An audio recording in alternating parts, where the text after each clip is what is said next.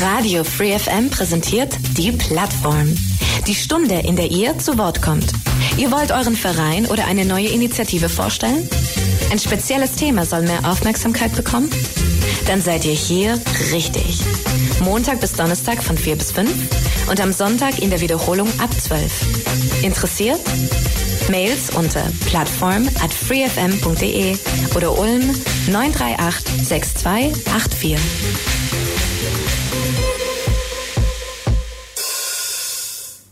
Radio Free FM, es ist 16 Uhr, Zeit für die Plattform heute Nachmittag auf der 102,6 bei Radio Free FM. Mein Name ist Michael Trost und Thema der heutigen Sendung sind die Psychologists for Future. Ja, ein Projekt, das sich, wie man schon äh, daraus entnehmen kann, mit den Fragen der Psychologie im Zusammenhang mit dem Klima und all dem, was damit zu tun hat, befasst. Und ich habe zwei Gäste im Studio, die sich damit sehr gut auskennen und wir eine Stunde dann über das Thema sprechen. Mit zum einen heute der Daria Pitlik. Daria, ganz herzlich willkommen hier im Sender. Vielen Dank für die Einladung. Ja, ich bin schon ganz gespannt, mit euch gemeinsam diesen Raum hier zu füllen. Ich bin Daria, ich nutze keine Pronomen. Wir sagen erst, wer da ist, den Herrn Johannes, du darfst gleich vorstellen. du darfst gleich. Außerdem bei mir im Studio ist der Johannes Bönig. Johannes Bönig.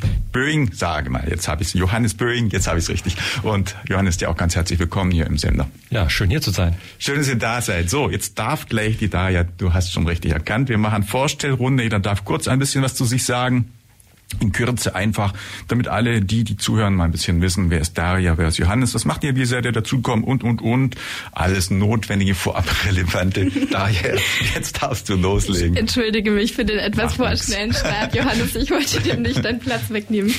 Genau, ja, ich bin Daria, wie gesagt, keine Pronomen. Ich bin in ja, verschiedenen aktivistischen Kontexten aktiv. Ich fühle mich den sozialen Kämpfen zugehörig. Das heißt, ich beschäftige mich mit Queer-Feminismus, mit Antidiskriminierungsarbeit und eben auch mit Klimagerechtigkeit. Und das ist der Grund, weswegen ich heute mit Johannes hier sitzen darf, denn ich bin seit 2020, seit der Regionalgruppengründung, auch bei dem Psychologists for Future in Ulm aktiv, denn ich studiere auch Psychologie im fünften Semester im Bachelor. Mhm. Wie viele Semester muss man als Psychologe? Ich glaube, das war so ein langes Studium, habe ich da so eine Erinnerung, oder? Also der Bachelor, das sind theoretisch sechs Semester. Ach, okay. Ich denke mal, bei mir wird es etwas länger, aber ja. Mhm. Aber dann muss man, glaube ich, noch, um wirklich dann als Psychologin oder Psychotherapeutin zu arbeiten, immer noch was danach legen, wenn ich da richtig im mhm. bin. Gell? Genau, also es müsste auf jeden Fall noch ein Master mit dran gehängt werden. Und jetzt befinde ich mich in der ersten Kohorte von dem neuen Studiengang. Das heißt, ich mache den Master und daraufhin eine fünfjährige Weiterbildung und dann könnte ich als Psychotherapeutin arbeiten. Mhm. Ja, das also noch ein paar Jahre, bis du dann wirklich dann starten kannst, zumindest beruflich. Ja, das hatte ich so eine Erinnerung. Es ist eigentlich sehr lang langgehender Studiengang oder eine lange Vorbereitungszeit sozusagen ist. Das stimmt. Und Johannes hat das schon hinter sich. Mhm. Genau.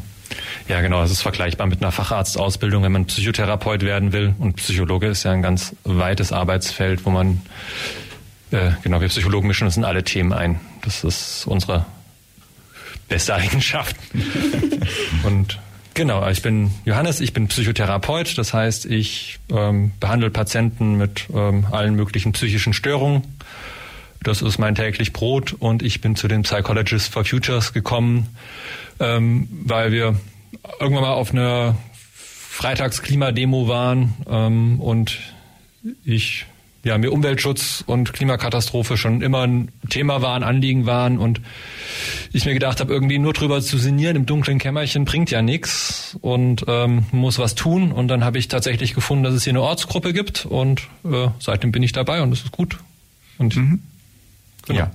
Wie groß ist denn eure Ortsgruppe überhaupt? Wie viele Menschen aus dem Psychologenumfeld sind denn da aktiv? Wie viele also seid ihr denn? Unsere Ortsgruppe müssten wir gerade so sechs bis acht Leute sein. Da ist auch mal ein bisschen Fluktuation dabei, weil wir auch äh, Psychologie-Studierende haben und mhm. die natürlich immer wieder dann auch ähm, Abschlüsse machen und dann in die weite Welt rausziehen. Ähm, genau, aber das ist so der harte Kern, der hier so mitarbeitet und ähm, wir freuen uns, wenn noch Leute dazukommen. Das ist ähm, also die Psychologists for Future äh, öffnen oder sind für Mitgliedschaft für alle offen, die eben Psychologie studieren oder psychotherapeutisch tätig sind. Ähm, genau, also das ist so ein bisschen so ein exklusives Klüppchen dann sozusagen, ähm, aber es gibt ja auch äh, ganz viele For Future Gruppierungen für alle anderen. Es gibt Parents for Future und die Fridays for Future und Scientists for Future und ähm, ich glaube, Doctors for Future habe ich letzt gesehen. Also es gibt und für jeden Berufszweig kann man sich für die Zukunft engagieren und wenn es die eigene Gruppe noch nicht gibt, wäre es eine wunderbare äh, Möglichkeit, eine zu gründen. Mhm. Genau. Ja, also das habt ihr schon gesagt, da wollte ich auch darauf hinaus. Es gibt nicht nur Psychologists for Future, sondern diverse andere Gruppen, die sich zusammengetan haben und dann sehr eng eben, ich glaube, in Zusammenwirken mit den Fridays for Future dort Aktivitäten zu entfalten oder einfach das Thema als solches voran, voranzubringen. Ähm, guck mal ein klein bisschen zurück. Seit wann überhaupt gibt's denn und wo wurde gegründet die Psychologists of Future? Also ich vermute mal, das ist nicht in Ulm entstanden, sondern irgendwo, was weiß ich, in den Weiten der Welt oder wo, wie ist denn das? Wisst ihr da was? Gar nicht in den Weiten der Welt. Das war in Deutschland. Ähm, das waren die äh, Lea Dom und die Mareike Schulze, die sich unabhängig voneinander ähm, ähnlich wie wir gerade geschildert haben, irgendwie so dieses aus den Medien, Klimawandel, ähm, Paris-Abkommen, äh, damals war ja schon diese Klimakonferenzen in Rio und so weiter und so fort. Wir wissen das ja schon seit den 70ern, dass der ähm, Karren gegen die Wand fährt. Und die haben sich dann im Internet getroffen und waren beides Psychologinnen und haben dann beschlossen, wir müssen noch irgendwas tun und haben dann praktisch so ähm, analog zu eben Fridays for Future und Parents for Future eben die Psychologists for Future gegründet. Ich kann das ja jetzt gar nicht sagen tatsächlich, aber es ist noch nicht so lange her. Und die haben daraus eine ziemlich, ähm, finde ich, gut organisierte Gruppe gemacht mit ähm, Strukturen, die effizient und tragfähig sind. Und so ist es, es eben dazu, geführt, dass es, glaube momentan gerade so um die 40 Ortsgruppen in Deutschland gibt und dass es auch Ableger gibt in äh, von Finnland bis äh, Schweiz, weiß ich. Genau, also das mhm. ist so. Ähm, ich habe gerade nachgeschaut. Hier steht 2019 wäre die Initiative oder wäre zustande gekommen. Dann genau. Ja, also nicht so wahnsinnig lang, war klar, die ganze Fridays for Future und die ganze Bewegung ist jetzt auch noch nicht ja. so lange zurück, dass die besteht und aktiv ist. Genau. Ja, das heißt, du hast schon gesagt, es gibt 40 Gruppen, Ortsgruppen. Das heißt, in jeder größeren Stadt kann man davon ausgehen, gibt es auch eine, äh, eine Gruppe von, äh, von Psychologists for, Psychologists for Future. Oder? Genau. So? Man findet die, ähm, also man kann einfach Psychologists for Future googeln. Die haben ja. eine sehr schöne Homepage mit vielen interessanten Texten auch, wo man auch die ganzen Informationen findet. Also auch wer Lust hat, nach dem Gespräch nachzulesen und mehr zu erfahren, da sind gute recherchierte Artikel mit Quellenangaben. Also da kann man seiner ganzen wissenschaftlichen Neugierde ähm, nachgehen, weil das ist ja auch sowas, was uns Psychologen auszeichnet oder worauf wir stolz sind, dass wir ähm, probieren, unsere Handlungen und unsere Interventionen auf Empirie zu basieren. Das heißt nicht einfach nur, oh, ich habe so das Gefühl, das wäre gut, sondern da, wir wollen, dass da Studien dahinter stehen, dass da Wissenschaft dabei ist. Also das ist ja so der große, das große Aufgabe der Psychologie, dieses ähm, von Freud zur wissenschaftlichen ähm, das heißt, zu kommen. Ihr seid auf jeden Fall eine dezentral organisierte ähm, Gruppierung, kann man sagen, oder Verein. Es gibt jetzt nicht irgendein Headquarter oder so irgendwo so eine übergeordnete Instanz, an die alle irgendwie berichten oder die irgendwo Themen in die Bereiche dezentral weitergibt, im Sinne, wir machen hier Aktionen und gebt das mal, macht das mal weiter. Das ist so nicht. Ihr habt nicht jetzt irgendwo so eine übergeordnete Instanz. Nein, es hat gründet sich, das hat sich jetzt ein Verein gegründet. Mhm. Also da werden jetzt schon Strukturen ähm, geschaffen, die es auch einfach äh, leichter möglich machen, ein System hier zu agieren im Sinne von von allein Spendenquittungen für Mitgliedsbeiträge und diese ganzen Sachen.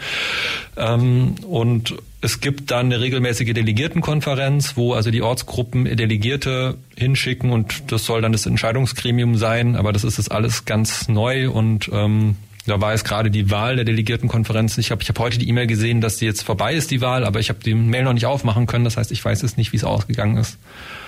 Aber es ist schon so, dass es eher Grassroots-mäßig von unten kommt und dass es nicht irgendwie in einer Zentrale in Berlin die zwei Masterminds sitzen und äh, alles steuern und dann kommt der Befehl an die Ortsgruppen, hier jetzt heute ist Demo, sondern so jeder macht, äh, was er leisten kann. Wie, wie, ähm, genau. Mhm. Und ähm, gibt dann auch jetzt äh, weltweit oder in Europa auch irgendwelche, ich meine, beide Fridays for Future ist eine Aktivität, die ja über die ganze Welt mittlerweile Bestand hat und äh, Aktionen durchführt. Gibt es dann von eurer Seite oder von Psychologists in ähnlicher Form auch, das jetzt in England, USA, was weiß ich, wo man sich vorstellen, Australien und wo noch überall in der Welt ähnliche Gruppierungen gibt? Wisst ihr da was? Oder habt ihr da auch Kontakte oder wie, wie ist das? Muss man sich das vorstellen?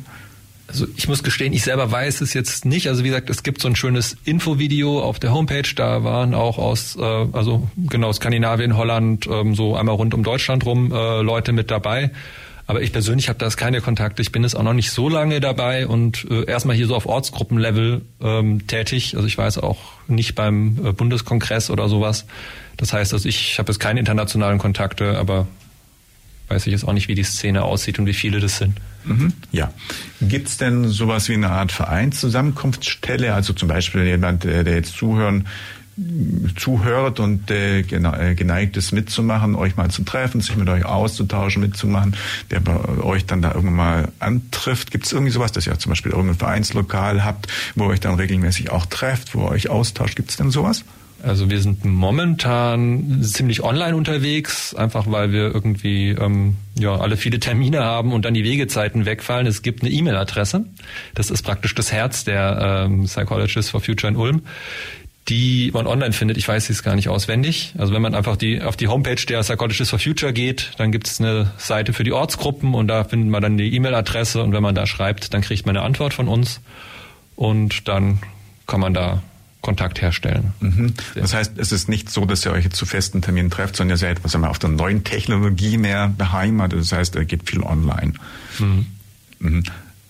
Und ähm, dann schließe ich mal das so jetzt, äh, ich meine, ihr seid ja auch jung und alt, dass wahrscheinlich der Altersschnitt relativ niedrig, äh, relativ gesehen niedrig ist. Also wahrscheinlich äh, keine oder nicht viele Leute über 30 über, über Nee, das stimmt gar nicht. Nein? Es gibt eigentlich, also wir haben das Hälfte, Hälfte, also unser ältestes Mitglied ist, glaube ich, um die ähm, 65, 70. Oh. Und mhm. die jüngsten sind halt ähm, zweites Semester, glaube ich.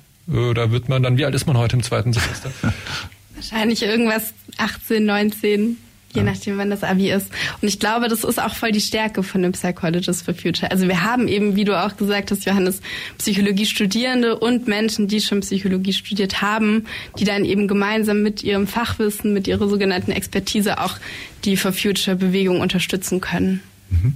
Denn wenn ihr natürlich auch über verschiedene Altersstrukturen oder mit 70 und noch jemand dabei habt, habt ihr natürlich Leute, die auch andere Generationen, andere Zeiten dann noch mit bekommen haben und insofern euch dann auch aus der Sicht vielleicht das eine oder andere dazu sagen können oder ja beraten oder wie auch immer ihre Gedanken einbringen können, weil ich vermute, jede Sicht hat ja auch irgendeine eigene Erfahrung, eigenen ähm, Erfahrungshorizont, auch im Aufwachsen, in, in der Jugendzeit und und und, was ja durchaus auch vielleicht spannend sein kann, dann auch einzubringen zu wissen und also ist sehr breit aufgestellt. So, was ich immer so frage bei Vereinen, viele ausgewogen Jungs, Mädels oder, oder? Also es geht um Psychologie, also sind die Frauen immer stark in der Überzahl. Also das ja. fängt ja an der Uni schon an, das geht weiter. Also wir sind ähm, zwei zu sechs, glaube ich. Ja, wenn wir in den binären Geschlechtern denken, dann ist das so. Ja, wenn man das jetzt mal so, also klassisch, genau, natürlich, wenn du möchtest, kannst du auch noch sagen, geht noch darüber hinaus, du wärst aber einfach mal so ein bisschen eine Einteilung grob zu haben, weil ich weiß auch, dass wir überwiegend, wenn wir hier Psychologie hatten, immer eigentlich Mädels oder Frauen da hatten. Das stimmt. Wie kommt es, dass der, dass das in Psychologie so ein bisschen in die Richtung tendiert oder stark irgendwie von Frauen wahrgenommen wird? Also ich müsste jetzt spekulieren. Ähm, ich kenne die Forschung dazu jetzt nicht, aber es ist ja ein sozialer Beruf sozusagen und die sozialen Berufe werden ja ähm, traditionell oder tendenziell eher von weiblich gelesenen Personen oder weiblich sozialisierten Personen äh, aufgenommen und es ist einfach ganz stark so, dass es im, in der Uni einfach schon so ist. Ein Faktor ist sicherlich auch, dass Frauen im Schnitt ja die besseren Abiture machen und man Psychologie jetzt nicht, ähm, also zu meiner Zeit ging das noch, aber heute sind die Entenmos Clausus äh, sehr, dermaßen hart, dass man es ohne ein Einzelabi überhaupt nicht mehr antreten braucht eigentlich. Ah. Und auch da fallen dann wahrscheinlich einfach schon die ersten Männer raus, äh, rein statistisch gesehen. Mhm. Ich schließe mich da an. Ich denke auch, dass es gerade bedingt durch weibliche Sozialisierung einfach sehr stark gefördert wird, dass Personen, die weiblich sozialisiert sind, empathisch sind und eben dann auch, wenn sie eine akademische Laufbahn anstreben, dann zu Studiengängen wie Psychologie neigen. Mhm, ja. Also auf jeden Fall, ihr seid äh, ja hier in Ulm seit ja, 2000, wenn man gesagt, habt ihr in Ulm bekommen? 2020. 2022, ja. 2020 aktiv und ja, dann ähm, wir sprechen gleich über das Thema den Zusammenhang der Psychologie mit ähm, dem Klima. Vorweg noch die Frage, im Studium habt ihr da aber wenig Berührung, vermute ich, oder? In Ulm leider tatsächlich. Ich kann nicht sagen, wie es an anderen Unis aussieht. Aber es gibt eben diesen Fachbereich der Umweltpsychologie, wobei das im Bachelor in Psychologie in Ulm leider keinen Raum einnimmt. Mhm. Also es ist nicht so, dass sich das jetzt aus dem Studieninhalt gerade aufdrängt. Das ist ein Thema, was sich aus persönlichem Ansinnen bei euch einfach dann so ergeben hat. Und äh, insofern, ja, können wir das ein bisschen einordnen. Wir sind zurück hier bei der Plattform heute Nachmittag mit Psychologists for Future. Psychologists for Future manchmal doch ein bisschen im Aussprechen ein kleiner Stolperer. Nein, wir kriegen das schon hin. Und das sind bei mir im Studio Daria Pitlick und Johannes Böing. Und wir haben gerade ein klein bisschen über den Verein gelernt, über ähm, ja die Aktivität schon, naja, ein klein bisschen um viel Aktivität haben wir nicht erwähnt, das stimmt eigentlich nicht. Aber zumindest gelernt, was wie wo in Ulm zu diesem Thema ist und äh, wollen jetzt über die Fragestellung, was hat eigentlich die Psychologie mit dem Klima zu tun, denn es ist nicht nur so, und das hier Psychologen sich fürs Klima engagieren, sondern es gibt auch durchaus aus Sicht der Psychologen Aktivitäten, nein, wie soll man sagen, einfach Zusammenhänge. Und darüber sprechen wir jetzt. Und da hat die Daria was vorbereitet. Daria, dann erklär uns mal, was hat die Psychologie mit dem Klima zu tun? Wie sind denn da die Zusammenhänge? Ja, es gibt ganz viele und vor allem auch enge Zusammenhänge, weil wenn wir uns die Psychologie anschauen als Wissenschaft, dann setzt die sich mit dem Erleben und Handeln des Menschen auseinander. Und gerade in der Klimakatastrophe nimmt das ja eine riesige Rolle ein, weil wenn wir so die Klimakatastrophe anschauen, ist zuallererst mal das Handeln des Menschen beziehungsweise der Menschheit als Ganzes dafür verursachen, dass wir in der Klimakatastrophe sind. Also wir durch unser Erleben und unser Handeln sind dafür verantwortlich für diese Situation, in der wir gerade sind. Und auch innerhalb von der Klimakrise ist der Mensch leidtragend. Natürlich nicht nur der Mensch, wir haben auch nichtmenschliche Tiere und die Natur beispielsweise, die leidtragend ist. Aber der Mensch ist eben auch, sei es durch direkte akute Effekte wie Extremwetterereignisse, Hochwasser, Dürren beispielsweise oder auch soziale Effekte wie die Notwendigkeit zu fliehen und eben auch Gesundheitsaspekte, sei es jetzt auf physischer oder auch auf psychischer Ebene, wie beispielsweise auf physischer Ebene Hitzestress. Wenn wir uns vorstellen, wir haben 40 Grad im Schatten und der Kreislauf kollabiert, dann ist auch da direkt der Mensch im Erleben und Handeln betroffen und eben auch auf psychischer Ebene weil die Klimakatastrophe bedeutet erstmal massiv viel psychischen Stress für uns und daraus resultierend eben auch Folgen. Und da würde ich auch voll gerne nachher mit euch noch drüber quatschen, falls ihr da Lust habt. Genau, und aber wenn wir jetzt nochmal zurückkehren zur Rolle des Menschen, dann haben wir neben dem Handeln eben den Auswirkungen auf uns auch potenziell die Möglichkeit, produktiv mit dieser Krise umzugehen und auch gemeinsam Lösungen zu erarbeiten und darauf basierend dann auch angemessen zu handeln, was allerdings jetzt bisher im Großen noch gar nicht passiert. Und das bedeutet für uns als PsychologInnen auch wieder, dass wir uns damit auseinandersetzen müssen, warum handeln Menschen nicht so, wie es jetzt für das Klima angemessen wäre? Und was brauchen wir, damit wir als Menschen ins Handeln kommen? Und da gibt es eben auch ganz viele Gründe, weswegen Menschen noch nicht handeln. Mhm. Möchtest du dazu schon was sagen? Ja, total gerne. Also ähm, ich finde es super hilfreich zu überlegen, was systemische Gründe sind und was sind individuelle Gründe, dass Menschen nicht ins Handeln kommen, wie es jetzt vernünftig oder notwendig wäre. Ähm, auch wenn natürlich anzuerkennen ist, dass auch da wieder die Übergänge fließend sind. Wenn wir uns jetzt systemische Hürden anschauen, dann könnte das sein, es gibt fehlende Informationsressourcen. Also beispielsweise, wenn ich kein Wissen über die Klimakatastrophe und die Auswirkungen von meinem Handeln habe, dann werde ich auch nicht mein Handeln ändern. Das ist ja auch ganz logisch soweit. Und da spielt eben mit rein, dass wir beispielsweise fossile Großkonzerne haben, die extrem viel Geld ausgeben für mächtige Kampagnen. Hier ist eben auch Stichwort Greenwashing, was es uns dann nochmal erschwert, an diese Informationen zu kommen.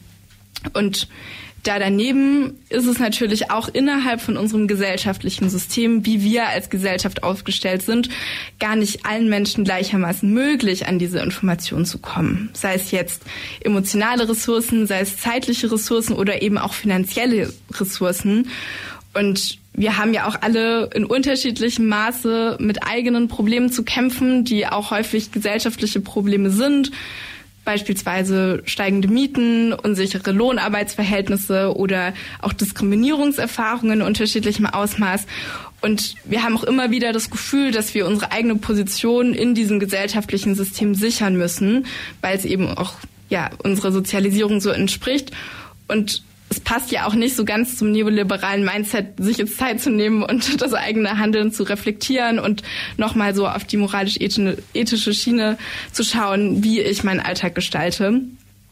Und in Kombination dazu haben wir alle eben als Menschen auch ein Bedürfnis nach Zugehörigkeit beziehungsweise Angst vor Ausschluss aus sozialen Gruppen. Und wenn ich jetzt aus meinem Umfeld mitkriege, dass darüber gesprochen wird, dass Menschen, die sich für das Klima auf die Straße kleben, als Klimaterroristinnen bezeichnet werden, statt die fossile Großkonzerne, so dann überlege ich mir halt auch als Mensch doppelt, ob ich mich jetzt dem aussetzen möchte und mich für Klimaschutz engagieren möchte, wenn ich die Sorge habe, ausgeschlossen werden aus meiner sozialen Gruppe. Und das fließt dann eben auch in diese individuellen Hürden mit rein. Also Zusätzlich zu dieser systemischen Hürde gibt es eben Faktoren, die eben bedingen, dass eine psychische Distanz da ist. Ähm, zu diesem Thema der Klimakatastrophe und da gibt es eben auch sehr viele Abwehrmechanismen, ähm, die da so mit reinspielen. Also wir kennen verschiedene defensive Möglichkeiten des Umgangs wie Verdrängung oder Widerstand. Ich glaube, das ist so den meisten Menschen so am präsentesten. Und Verdrängung ist zum Beispiel letztlich eine Schutzreaktion, denn die Klimafakten sind total bedrohlich für uns und für unser Leben und das Leben unserer Kinder, unserer Enkelkinder und der ganzen Welt. Und ich glaube, wir in unserer sehr privilegierten Lebenssituation im globalen Norden, wir haben es halt auch einfach noch einfacher als Menschen aus den most affected areas, die eben jetzt schon die Auswirkungen spüren. Also wir haben auch dieses Privileg, überhaupt noch verdrängen zu können an vielen Punkten. Ähm, und in eine ähnliche Richtung geht auch so dieses Phänomen, die Klimakatastrophe emotional nicht an sich ranzulassen. Denn es gibt eben auch diese Möglichkeit, okay, ich erkenne die Klimakatastrophe als solche an, aber ich lasse es nicht auf einer emotionalen Ebene zu. Und das ist halt auch wieder so ein Phänomen, das zeigt, okay, es wird anerkannt, es hat super negative emotionale Auswirkungen, wenn ich akzeptiere, in welcher Krise wir gerade sind. Und auch das kann uns wieder am Handeln hindern. Und auch bei Personen, die beispielsweise Widerstände in sich aufkommen, spüren, wenn es um die Klimakatastrophe geht und dann auch in Richtung Skepsis oder Leugnung gehen.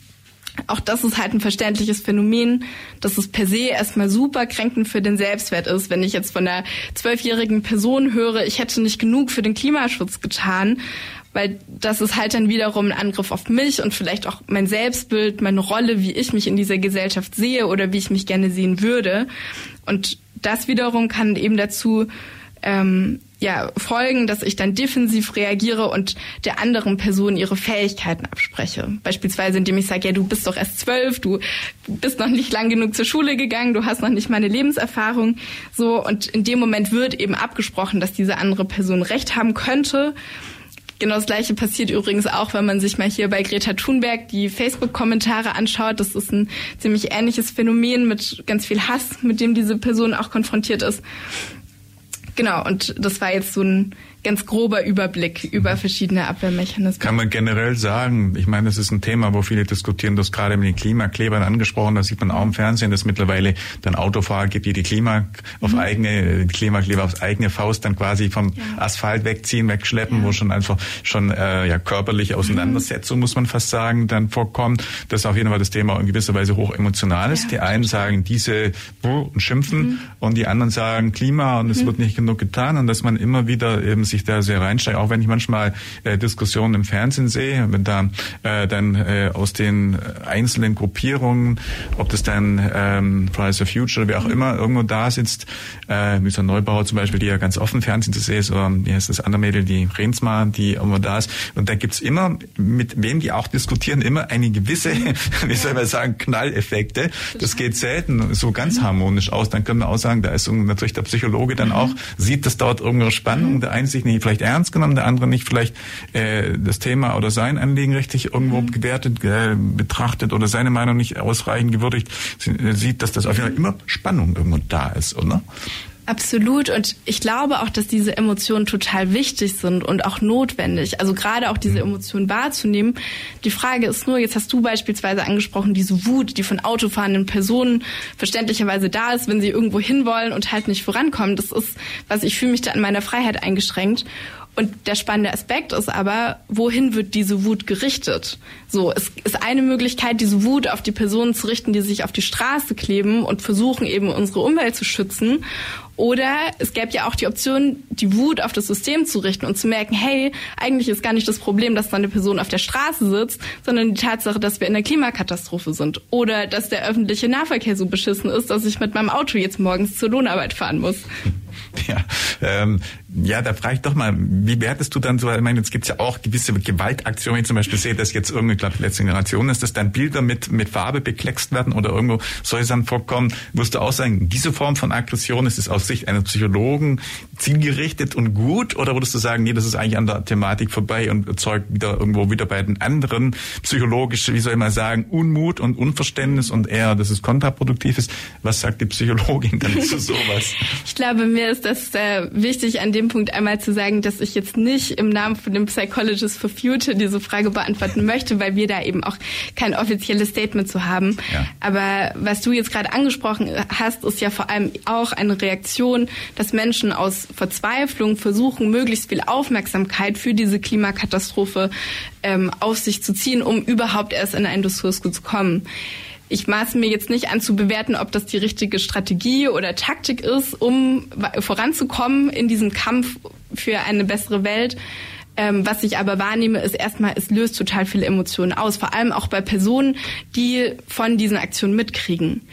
Und da ist es halt spannend, wenn wir darüber quatschen, okay, Menschen können die Klimakatastrophe intellektuell anerkennen, aber emotional nicht an sich ranlassen. Das funktioniert in dem Moment nicht mehr, wenn sie beispielsweise selbst betroffen sind, weil sie nicht zur Arbeit kommen oder weil sie mitkriegen, dass Tomatensauce auf irgendeinem Glas plötzlich drauf ist.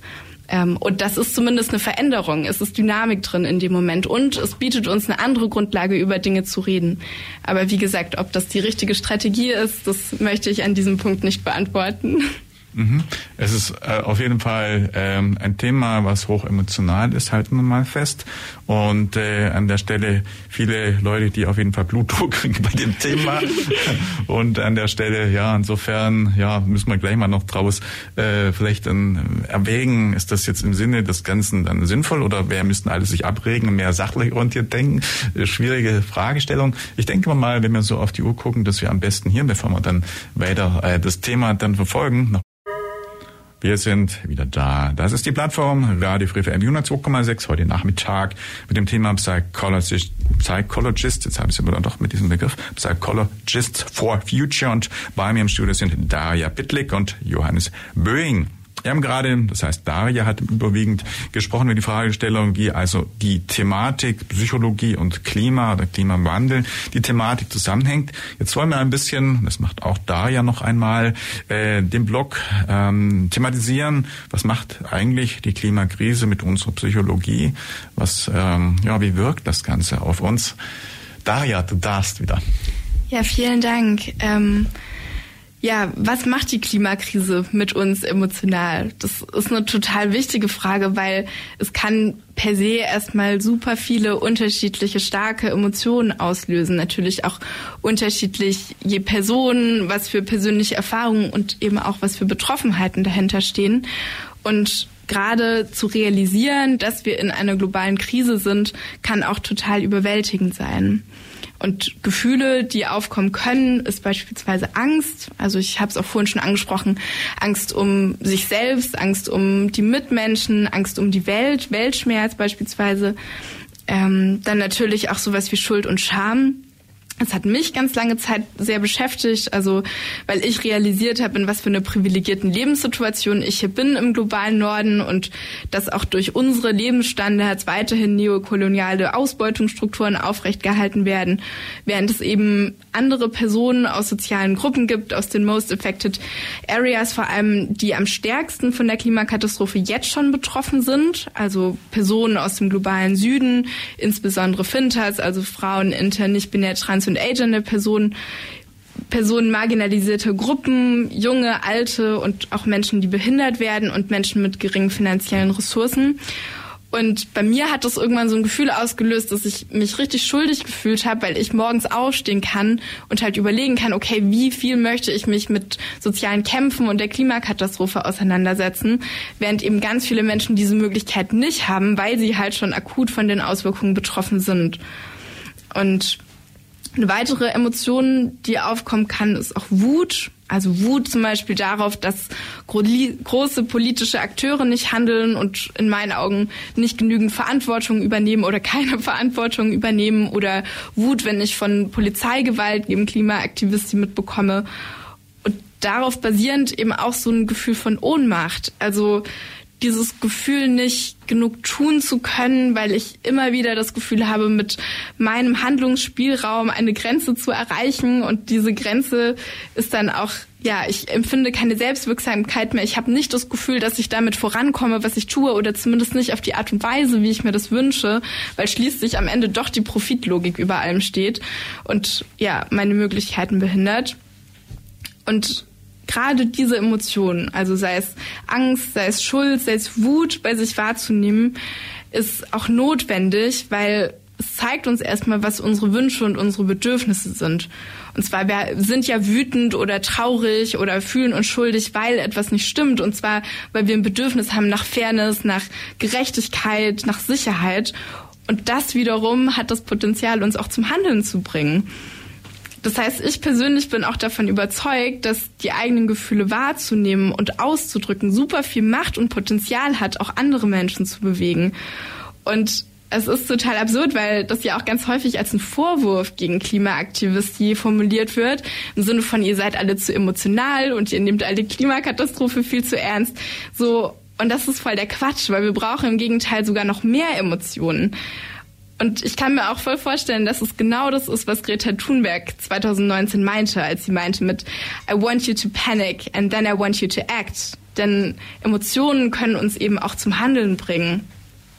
Und schwierig ist es allerdings auch, das ist wichtig hinzuzufügen, für sich da so ein gesundes Maß zu finden. Weil, wie gesagt, das ist eine globale Krise, es kann total viel starke Emotionen auslösen und insbesondere eben auch negative Emotionen. Und das kann auch dazu führen, dass irgendwann jegliches Denken und Handeln davon bestimmt ist.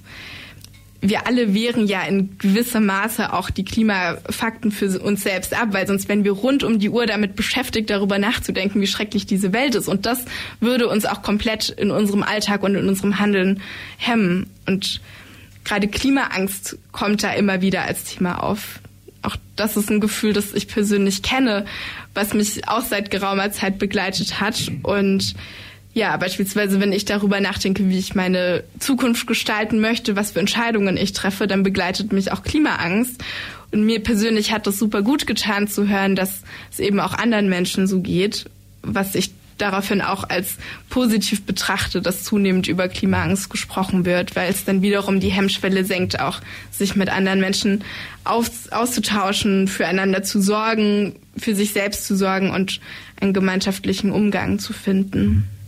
Vielleicht mal kurz so, Johannes, ja nicht die Frage, spürst du in deiner psychotherapeutischen Aktivität auch, dass Leute zu dir kommen, sagen, mir geht's nicht gut, ich habe das Klima als äh, als äh, als Problem oder mich belastet die Klimathematik, dass das auch bei dir, dass die Leute durchkommen, sagen, ihnen geht's aus irgendwelchen Gründen dann nicht gut oder sie ein bisschen dadurch belastet. Erlebst du das, was gerade da ja auch beschreibt, was das mit den Menschen macht, auch, dass die Leute dann zu dir kommen, sagen, ich brauche Hilfestellung bei den Fragen? Ist das so im tagtäglichen spürbar? Also tagtäglich, also es kommt vor, es ist bei vielen Leuten ein Teil. Also ich erlebe es vor allem bei jüngeren äh, Leuten. Ähm, es hängt auch immer von der Lebensphase, glaube ich, ab, welche Probleme gerade wo im Vordergrund sind und von der einzelnen Person. Aber es ist definitiv äh, ein Thema, was Leute betrifft, wenn man sich überlegt, ähm, also ich meine, es ist ein krasses Beispiel, aber wenn man ins Ahrtal schaut, äh, das sind jetzt nicht meine Patienten, da haben gerade sehr viele Psychotherapeuten sehr viel zu tun, weil einfach die Leute traumatisiert sind ohne Ende. Und ähm, das passiert ja immer mehr. Ähm, diese Ereignisse kommen immer näher. Äh, die passieren auf einmal auch in Deutschland, nicht nur in Pakistan oder so. Und ähm, also ich erlebt es bei jeder Krise. Also jetzt gerade zum Beispiel, als letztes Jahr der Ukraine-Krieg angefangen hat, also die russische ähm, Aggression gegen die Ukraine, hat es ja mit jedem was gemacht. Also die Leute haben auf einmal sich Reis und Nudeln zum Klopapier in den Keller gepackt, was sie noch da hatten und ähm, dann kam auf einmal Inflation und ähm, das macht was mit Leuten. Das macht was mit Leuten, die Geld haben, weil sie Angst mehr Geld haben. Das macht was mit Leuten, die kein Geld haben, weil sie nicht mehr wissen, wie sie die Stromrechnung zahlen sollen, die kommen wird. Und das sind natürlich Sachen, die sich aufs psychische Befinden auswirken, die ähm, entweder schon bestehende Probleme verschlimmert oder eben auch ähm, einen soweit, manche auch soweit fertig macht, dass sie ähm, Hilfe in Anspruch nehmen. Mhm. Also sind auf jeden Fall die Fragestellungen oder die Themen, die dann die Psychologen heute diskutieren oder beziehungsweise die Menschen, die kommen, äh, anders als noch vor fünf bis zehn Jahren. Das heißt, die Problemlage, die Bewusstseinslage oder das, wo der Schuh drückt sozusagen, hat sich auch für euch spürbar verändert. Es kommt immer mehr in Fokus, genau. Also das ist, ähm, kriegt man ja mit. Also ich meine, Greta Thunberg hat, glaube ich, 2018 angefangen, mit dem Schild da zu stehen. Und äh, also ich erlebe das bei mir auch, dass es irgendwie, ich wusste, also als ich zur Schule gegangen bin, das ist ja auch schon 20 Jahre her, da irgendwie hatte man vielleicht vielleicht mal irgendwo sowas mit ähm, gehört, aber so richtig, da war gerade geil, es gibt endlich Billigflieger, wir können irgendwo hinfliegen. Und so irgendwie zehn Jahre später hat man gemerkt, äh, ja, aber sollte man das denn wirklich? Und ähm, genau, also das kommt immer mehr ins Bewusstsein der Leute und natürlich ähm, die Leute, die aus welchen Gründen auch immer das wahrnehmen oder sich trauen, das zuzulassen, die beschäftigt es auch. Und das ist prinzipiell ja ist erstmal auch äh, gut, das bei sich wahrzunehmen. Dann ist die Frage, wie gehe ich damit um? Ne? Wie komme ich ins, äh, in die Bewältigung dieser Gefühle? Weil ähm, es ist eine Tatsache, dass der Klimawandel besteht und dass er kommt und dass er durchs Verleugnen nicht weggeht. Nur wenn ich nicht hingucke, passiert es nicht. Ich habe trotzdem nasse Füße im Hochwasser. Mhm. Und das ja. ist auch so. Also ich mag so dieser ähm, dieses Bild, also die Veränderung wird kommen. Die Frage ist nur, ist es bei Design oder bei Desaster? Und ähm, wenn man sich das mal klar macht, dann ist es ja sinnvoll, sich seinen Gefühlen jetzt zu stellen. Und also ich glaube, es gibt viele Leute, die mittlerweile kein Haus mehr in einem Flusslauf kaufen würden. So, weil sie denken, oh, vielleicht doch nicht, vielleicht lieber doch fünf Meter höher. Ja, ja. Also sind da auch, sagen wir, aus der Erfahrung gerade Ahrtal habt ihr angesprochen, die sicherlich für viele albtraumatische ähm, Erfahrungen waren. Eben, ja, sagen wir mal, Themen, die dann auch bei euch letztendlich zur Diskussion stehen. Wie geht man damit um? Weil da geht es nicht, nicht nur abstrakt, neuer Klimawandel ist ja da, sondern mhm. ganz klar auch die, die eigene äh, das eigene Leben ist betroffen, ja, die eigene, was man sich erbaut, erschaffen, verdient hat, ja auch verloren. Ich glaube auch der Lebensentwurf, also wir kommen ja, also eine Flut, ja. Genau, also die Generation unserer Eltern hatte immer mehr, immer größer. Das war ja Wirtschaftswunder, Aufschwung. Das ist ja die Erzählung, unsere Kinder werden es besser haben. So ähm, Eigenheim, Auto, dann hat man es geschafft. Und das ist ja was, was einfach nicht mehr die Zukunft sein kann. Das ist ja ein ganz großer Konflikt auch. Das ist ja zum Beispiel auch in Ulm, wo zwar immer in allen Zeitungen steht, Ulm hat so eine tolle Bodenpolitik und ähm, dann werden aber halt immer nur Einfamilienwohnhäusergebiete aufgebaut und die Leute müssen dann mit dem Auto halt weite Strecken fahren. Und ähm, dass man sich davon trennen muss und sagen muss, also irgendwie mein Traum äh, wird es wahrscheinlich nicht mehr sein, irgendwie ein Haus zu besitzen, weil ich mir das auch einfach hier nicht mehr leisten kann. Selbst als Psychotherapeuten, die ganz gut verdienen, ist das kaum noch bezahlbar und ähm, weil halt auch ein Eigenheim, die also ein Einfamilienhaus die effizienteste Energievernichtungsmaschine ist, die man sich hinstellen kann. Also und das ist aber ein schmerzhafter Prozess, weil unsere Eltern haben das vorgelebt, unsere Großeltern, für die war das ein großer Schritt und jetzt müssen wir einen neuen Traum entwickeln, neues, was ist ein gutes Leben, wie möchte ich eigentlich leben? Und ähm, das ist natürlich eine schwierige Tatsache. Also das ist ja auch schon, also das geht zurück bis C.G. Jung irgendwie zu gucken, okay, also wie ändern sich Identitäten? Was macht man? Ähm, weil ein eigenes, also einen eigenen Pfad zu gehen, ist ganz schön schwierig, so den ersten eigenen Gedanken zu denken nach irgendwie ähm, ja 20, 30, 40 Jahre ähm, Beschallung mit Mythen aus Hollywood und äh, den Erzählungen vom Kapitalismus. Äh, immer mehr, immer größer, immer schneller wird schon gehen. Geil. Und die Tatsache ist halt irgendwie, der Planet ist endlich. Der Herr Jung, den ihr angesprochen habt, ist das jemand, der irgendwelche wichtigen Akzente... Also C.G. Jung ist praktisch ein Schüler von Freud. Also das ah, ist äh, okay. 1800 irgendwas. Also mhm. es ist einfach ähm, praktisch der Bezug. Die ganzen Themen sind urmenschlich und nicht neu. Und das ist ja auch nicht die erste Krise, die wir als Menschen haben, die wir bewältigen müssen. Also das ist, ähm, also man kann noch weiter zurückgehen und sich Epikur angucken, der irgendwie, ich glaube ich, irgendwie einer von den alten Griechen, ähm, ist psychotherapeutisch sehr fruchtbar, sich damit mal zu beschäftigen. Und das ist, oder die Stoiker, und das sind ja, ja irgendwie im Endeffekt, also die Menschen und ihre Hirne sind die letzten 3000 Jahre nicht sonderlich verändert. Mhm. Ähm, genau, also entsprechend haben wir auch schon viele Krisen bewältigen müssen und das macht ja Hoffnung, dass wir auch diese Krise irgendwie bewältigt kriegen, auch wenn viele Leute sich Mühe geben, so viel Geld wie möglich damit noch Vorrat zu verdienen. Wir sind eigentlich grundsätzlich ist der Mensch, weil auch das Thema mit Handeln zum Beispiel schon ein Begriff war, äh, nur dann eigentlich bereit äh, zu handeln, zu agieren, wenn er mal tatsächlich das konkret erlebt hat, Stichwort wie Ahrtal. Solange jetzt aber das nicht konkret ist, also solange hier noch, was weiß ich, der Sommer immer noch irgendwie auszuhalten ist und noch nicht gerade das Hochwasser bis zum Halse steht, agiert man nicht. Ist das so eine psychologische, also dass man das erst wirklich, wie soll man sagen, erlebt haben muss, bevor man dann handelt? Oder? Also grundsätzlich würde ich es natürlich nicht ausschließen, weil wir sehen ja auch jetzt eine wachsende Klimagerechtigkeitsbewegung, die sich eben auch für ein solidarisches Miteinander ausspricht. Mhm. Ähm, und gleichzeitig, was du jetzt aber angesprochen hast, du dieses, klar, wenn ich das Hochwasser direkt vor mir habe, dann kann ich es natürlich nicht mehr verdrängen. Ich kann natürlich versuchen, mir Alternativerklärungen dahin zu reimen und dann zu sagen, ja gut, das ist vielleicht jetzt gar nicht die Klimakatastrophe, sondern das ist keine Ahnung, ein Wasserschaden oder so. Aber auch das funktioniert halt nicht auf Dauer und es ist aber schon eben bezeichnend, dass Menschen vor allem dann ins Handeln auch kommen, wenn sie eine eigene Betroffenheit haben. Und da finde ich es total wichtig, auch eben Menschen dazu zu bewegen, wahrzunehmen, dass ihre Handlungen jetzt auch schon Auswirkungen auf ihr Umfeld haben, insbesondere eben auch auf den globalen Süden auch wenn sie für sich das vielleicht noch nicht wahrnehmen. Da gibt's auch, finde ich, ein sehr schönes Bild. Also jeder, der mal einen Zeitreisefilm gesehen hat, ne, immer hat man Angst, eine Winzigkeit in der Vergangenheit zu verändern, die dann irgendwie dazu führt, dass die Zukunft komplett anders aussieht. Also zurück in die Zukunft und so, wir kennen das mhm. alle. Und wenn man das mal überträgt, dann kann man auch sagen, man kann heute schon eine Winzigkeit verändern, die vielleicht eine ähm, spektakuläre Veränderung in der Zukunft bewirkt. Ähm, also wir müssen jetzt nicht gleich die Weltrevolution morgen hinkriegen. Beng macht so ein bisschen wieder da. Hier ist die Plattform und den Nachmittag mit Psychologists for Future. Und bei mir im Studio sind, ihr sagt nochmal, welchen Namen wer denn da ist. Johannes und Daria. Ja, und wir haben schon gerade über die Thematik, was macht denn die Klimathematik, das Klima mit unserer Psychologie? Und ähm, jetzt umgekehrt fragen sich natürlich vielleicht auch die Menschen zu, zuhören. Umgekehrt, ihr als Psychologen, was könnt ihr den Menschen raten, dazu beitragen mit euren Befähigungen, euren Kenntnissen, um jetzt äh, vielleicht die Dinge in eine vernünftige Richtung zu lenken? Was sagt der Psychologe? Was ratet ihr jetzt den Zuhörern, die jetzt vielleicht sagen, gib mir mal einen Ratschlag, gib mir mal einen Tipp, was können wir auch tun? Was sagt ihr denn da dann dazu? Also, äh, ich würde sagen, was man tun sollte Hand und Fuß haben. Und was ich damit meine ist, ne, es gibt ja so diesen äh, Begriff des ökologischen Fußabdrucks.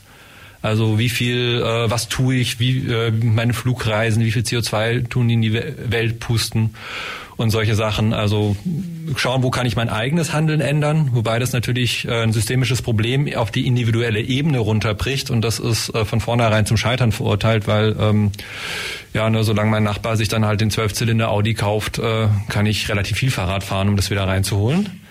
Und ähm, deswegen gibt's noch das, was es erweitert, nämlich den Handabdruck. Und das ist, wie kann ich Einfluss auf die Gesellschaft nehmen? Ne? Also wie kann ich mich äh, engagieren in Parteien, in Verbänden, in Gruppen, auf Demos gehen? Und ähm, das ist auch immer wieder das, was man feststellt, wenn man in, ins Handeln kommt, dann ist das ganze Elend viel besser auszuhalten. Also prinzipiell kann man das aus der Psychologie sagen, dass Menschen sehr gut darin sind, Leid auszuhalten. Also das ist die Geschichte der Menschheit. Ne? Wir haben gesagt, die letzten 5000 Jahren hat sich da, oder 3000 Jahren hat sich das Hirn nicht sonderlich verändert. Und wenn man mal so ein Geschichtsbuch aufgeschlagen hat, dann weiß man, dass äh, Leid und Unsicherheit die Menschheit eigentlich geprägt hat. Und was wir aus der Forschung wissen, ist, dass wir immer dann gut sind, sowas auszuhalten, wenn es für uns sinnhaft ist.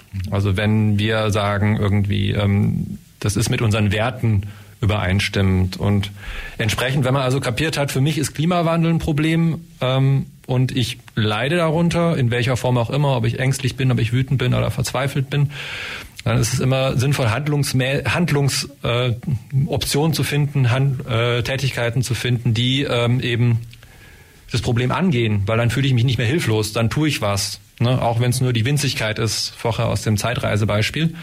Ähm, es fängt an, dass ich, wie alle hier in Deutschland, meinen Müll trenne. Das äh, kann damit so weitergehen, dass ich überlege, welche Wege ich mit dem Fahrrad nehmen kann. Oder ähm, wir merken es ja immer am Geldbeutel. Irgendwie ähm, seit ähm, Gas teuer ist, duschen alle kürzer. Das hat irgendwie, dass es schlecht fürs Klima ist, hat nicht gereicht. Aber wenn der Geldbeutel betroffen ist, dann ändern wir unser Verhalten oft doch. Und dann wäre der Handabdruck zum Beispiel, dass wir die Politik dazu pushen, ähm, vielleicht die Anreizstrukturen zu ändern. Ne? Wer sagt denn, dass es ein Dienstwagenprivileg geben muss? Und ähm, vielleicht ist es ja hilfreich, wenn wir wissen, dass wir Gasheizung bald nicht mehr einbauen dürfen, weil dann machen wir es auch nicht mehr und finden andere Lösungen. Also und in welchen Rahmen man ins Handeln kommt, das muss jeder für sich gucken. Da kommt dann auch dieses Thema Resilienz rein, was ja irgendwie ein ganz äh, sexy Schlagwort momentan ist. Resilienz ist ja immer total beliebt auch wenn man gar nicht so genau weiß, was ähm, damit gemeint ist. Und Resilienz, also eigentlich kommt es, kurzer Exkurs, aus der Werkstoffforschung. Also ein resilienter Stoff ist, also wie viel Stress kann ein Werkstoff aushalten und danach wieder in die ursprüngliche Form zurückgehen, ohne zu zerbrechen. Also bei einer Brücke, wie viel Tonnen LKW können da drüber fahren oder beim Stück Stahl oder so. Und beim Menschen geht's eben, ist damit gemeint, also wie kann ich Krisen erfolgreich bewältigen? Und ähm, es zeigt sich auch aus der Forschung, je öfter ich die Erfahrung mache, dass ich Probleme bewältigen kann, ähm, desto mehr bin ich davon überzeugt, dass ich Einfluss auf mein Leben, auf meine Umwelt nehmen kann. Das nennt man dann Handlungsfähigkeit oder ähm, Selbstwirksamkeitserwartung sind dann die Psychologen Worte dafür. Wir haben ja im Studium immer beigebracht gekriegt, uns so auszudrücken, dass uns keiner mehr versteht. Und ähm, genau, und das ist was hochindividuelles. Ne? Also da gibt's auch viel Forschung dazu. Ähm, was macht Menschen resilient, was macht Gesellschaften resilient? Also da gibt's Faktoren von ähm, liebevolle Bezugspersonen in der Kindheit über ähm, eben die Möglichkeit, Probleme bewältigen zu dürfen, eigene Abenteuer erleben zu dürfen, äh, bis hin aber auch zu Re Re ähm, Religiosität. Also ähm, und scheinbar gibt's auch einen genetischen Anteil, weiß man nicht, aber kann man eh nichts dran ändern. Deswegen ist das nicht so wichtig. Ne? Und ähm, es geht immer darum, auf eine Erschütterung des Ist-Zustandes durch Stärkung von ähm, passenden, notwendigen Verhaltensweisen zu reagieren. Und da kann man sowohl auf der eigenen Ebene gucken, ne, das ist eine der ähm, spannendsten Sachen, die man machen kann. Können Sie es auch, wenn dann 17 Uhr ist und hier vorbei ist, sich einen Zettel und einen Stift nehmen, sich mal kurz hinsetzen und fünf Minuten überlegen, haben ich mich das letzte Mal wohlgefühlt? Was hat mir Kraft gegeben? Wann habe ich mich gut gefühlt? War das, ähm, wenn ich in der dunklen Ecke gekrübelt habe, über wie schlecht die Welt ist, oder war das, als ich mich mit ein paar Freunden getroffen habe und, äh, weiß ich nicht, äh, Fahrradkorso gemacht habe oder um Werbung zu machen. Ne? Morgen ist Freitag, morgen ist großer Klimastreik in Ulm um 15 Uhr am Münsterplatz. Und es wird die Sonne scheinen. Und ähm, wenn ihr da gewesen wärt, werdet ihr euch gut gefühlt haben danach. Und man kann sich noch ein Eis holen oder so. Äh, und man merkt, man ist nicht allein. Und es gibt viele, die sich engagieren. Mhm. Und ähm, das sind Sachen, die gut tun und es ist auch wichtig, auf sich zu achten, auch seine Grenzen zu respektieren. Ne? Also wir können nicht jeden Tag 24 Stunden drüber nachdenken. Wir müssen auch mal uns vielleicht einfach nur in die Sonne legen oder ans Donauufer setzen und einen Kaffee trinken und äh, an was anderes denken. Prinzipiell ist immer gut, sich mit Leuten zu treffen, nicht alleine zu sein, soziale Unterstützung zu haben. Und ähm, genau, das sind Sachen, die hilfreich sind. Ja, ihr habt es angesprochen, morgen ist große ja, Demo. Seid ihr dann da auch vor Ort dann dabei? Oder wie plant ihr und was sind generell vielleicht auch noch die nächsten Highlights-Punkte, was ihr so als Aktivität im Programm habt, wo vielleicht auch jemand hinkommen könnte oder sie interessieren möchte? Genau, also wir werden da sein, wir werden Banner haben. Äh, wer den äh, Sendung gehört hat, sprecht uns bitte an. Ich bin gespannt, wie viele Leute dann kommen. Ähm, ich würde mich freuen, wenn ganz, ganz viele Leute da sind. Man äh, kennt euch natürlich dann vom Hören nicht. Nee, aber wir haben ja das Banner. Da steht ja, Psychologist for Future drauf. Vollkommen recht, natürlich, ja.